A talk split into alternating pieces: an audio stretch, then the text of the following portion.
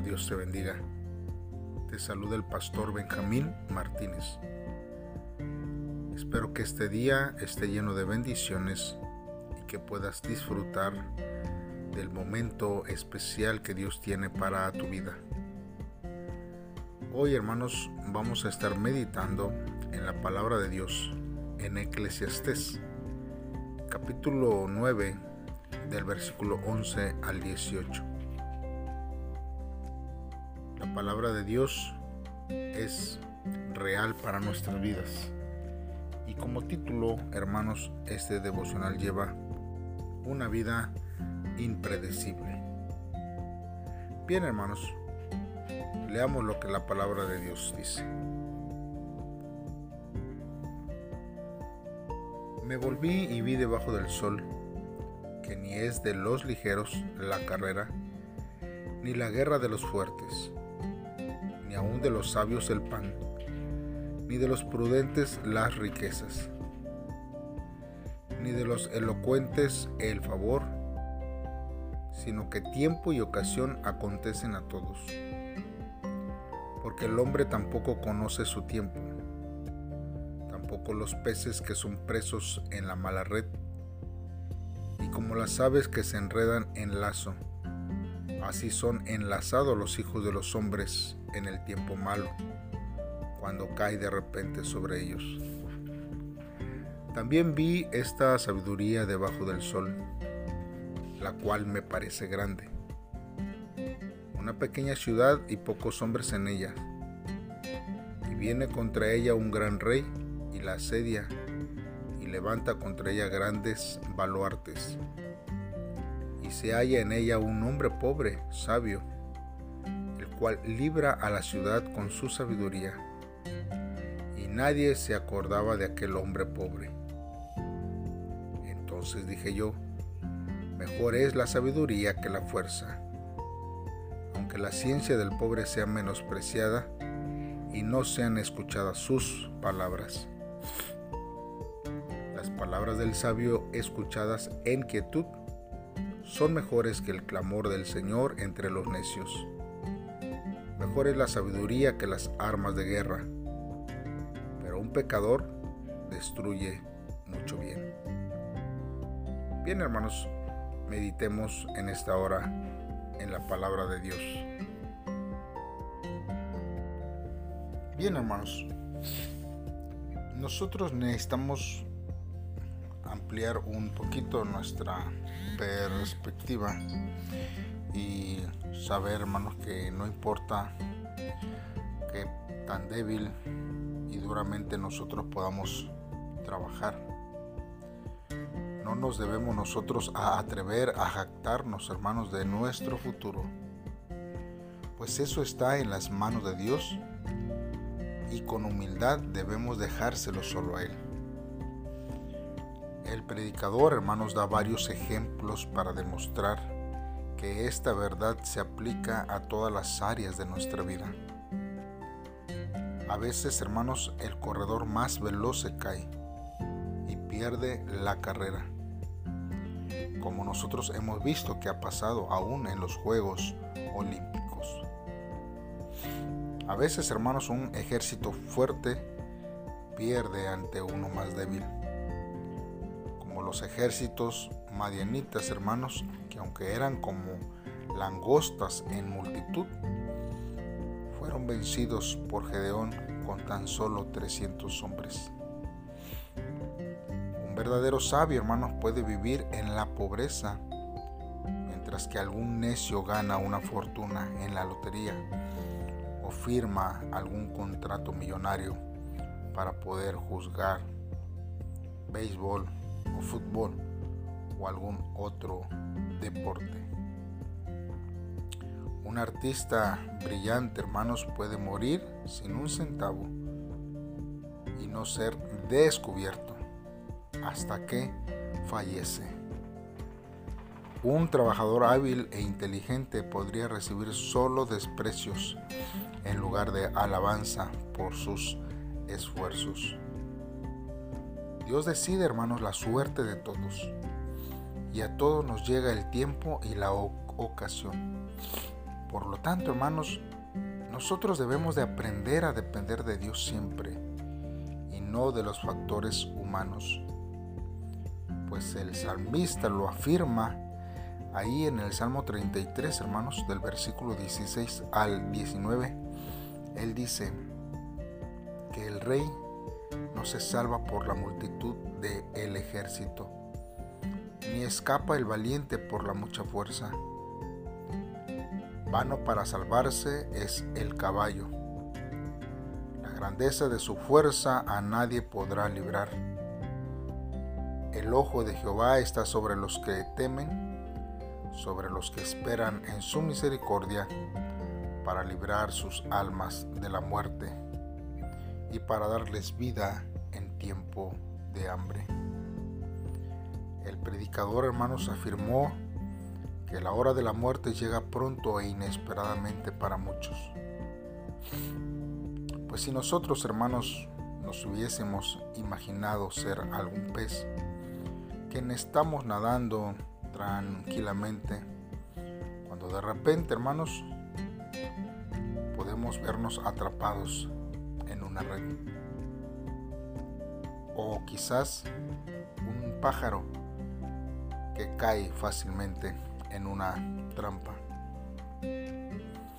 Nos podemos dar cuenta que en un instante todo cambia, todo se acaba, podemos perderlo todo. Pero no solo la, la muerte, hermanos, es la que nos sorprende como trampa. También así se ven atrapados, hermanos, los hijos de los hombres por el tiempo malo, cuando de repente cae sobre ellos situaciones difíciles. Justo cuando la gente piensa que ha triunfado en, en esta vida, la tragedia, hermanos, azota.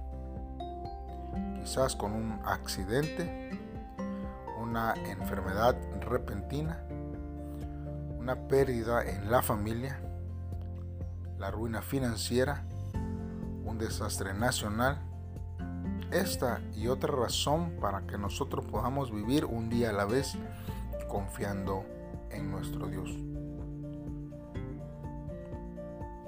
También, hermanos, el predicador nos habla y nos dice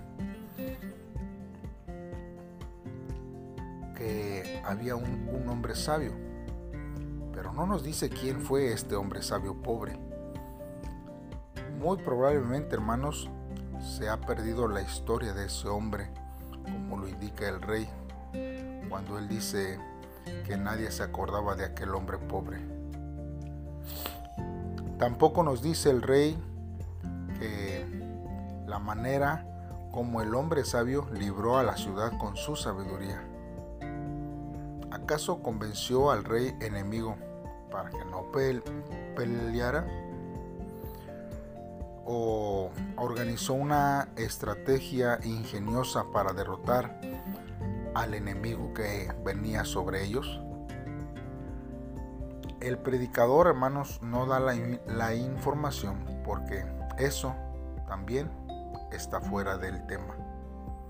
Su punto es simplemente este, que aún por valiosa que pueda ser la sabiduría y por mucho que sea el bien que le pueda hacer a otros, no hay garantía de que una persona buena y sabia sea recompensada debajo del sol.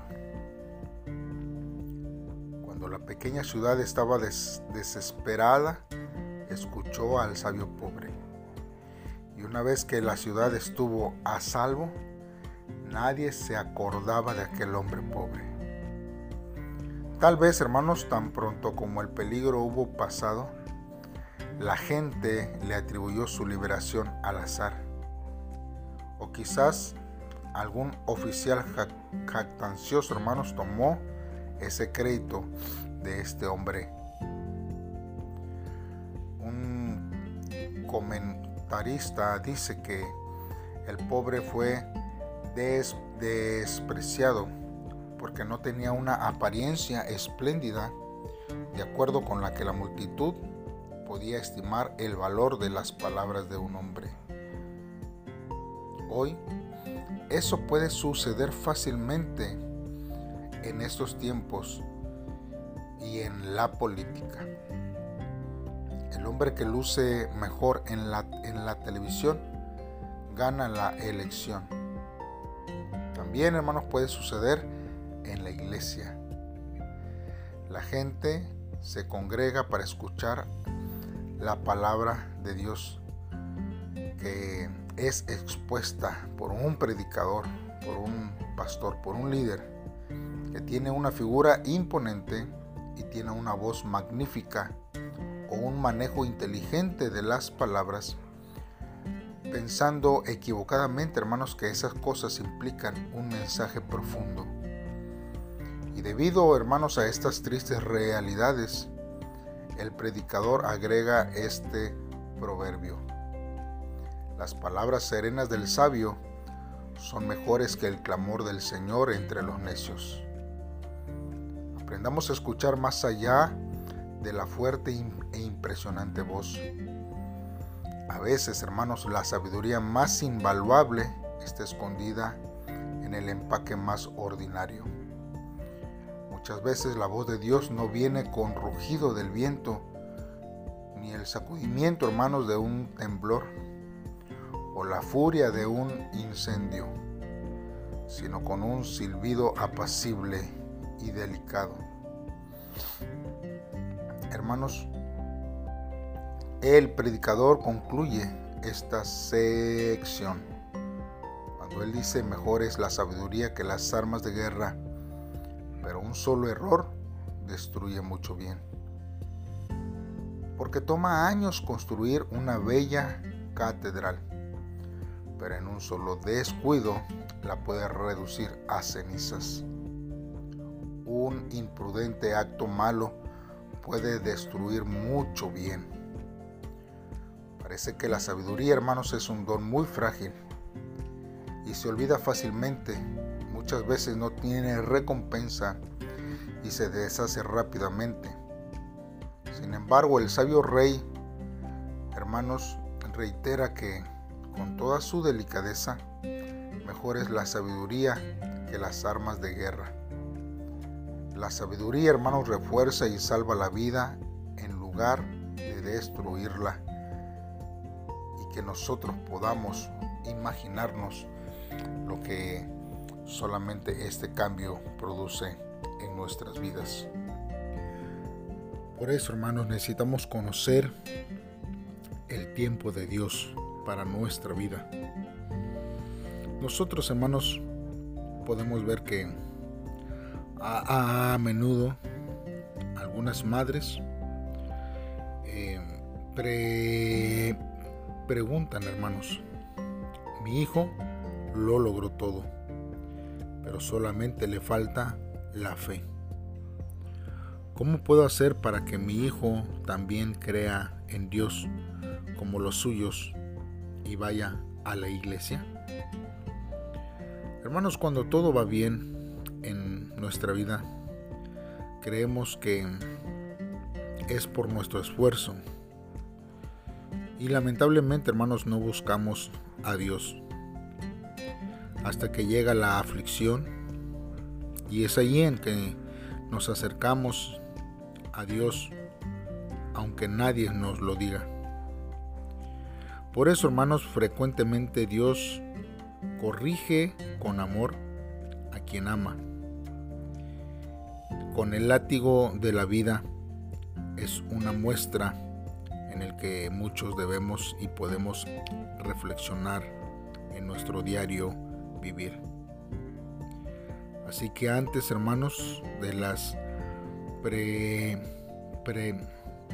preguntas, nosotros, hermanos, podemos ver que la respuesta es que si nosotros queremos ver que nuestro hijo se acerca a Dios, ore para que Dios lo llame aún en medio de la prueba.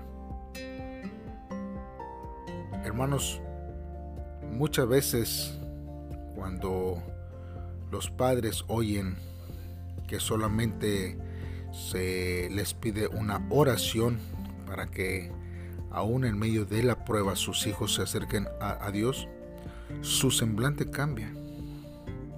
Y nos dicen, hermanos, muchas veces que eso no puede ser. Pero, hermanos, esta es una actitud contradictoria que se les enseña a los hijos, que lo más importante es el éxito. Es la universidad, es su carrera, es tener dinero. Mientras se pone, hermanos, a un lado la, fe.